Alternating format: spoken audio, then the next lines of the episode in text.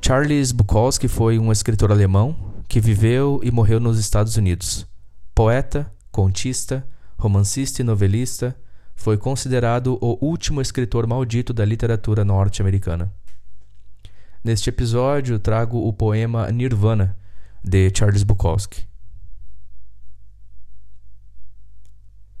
Sem grandes chances, completamente desprovido de propósito, ele era um jovem seguindo de ônibus cruzando a Carolina do Norte em direção a algum lugar. E então começou a nevar e o ônibus parou num pequeno café nas montanhas e os passageiros ali entraram. Sentou junto ao balcão com os outros, fez o pedido e a comida chegou. A refeição estava especialmente gostosa, assim como o café. A garçonete era diferente das mulheres que ele conhecera não era afetada, sentia que dela emanava um humor natural. A frigideira dizia coisas malucas, a pia, logo atrás, ria, uma risada boa, limpa e prazerosa. O jovem assistiu a neve cair através da janela. Queria ficar naquele café para sempre.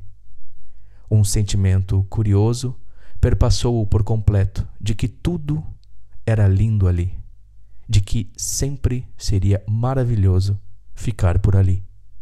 Então, o motorista do ônibus disse aos passageiros que era hora de partir.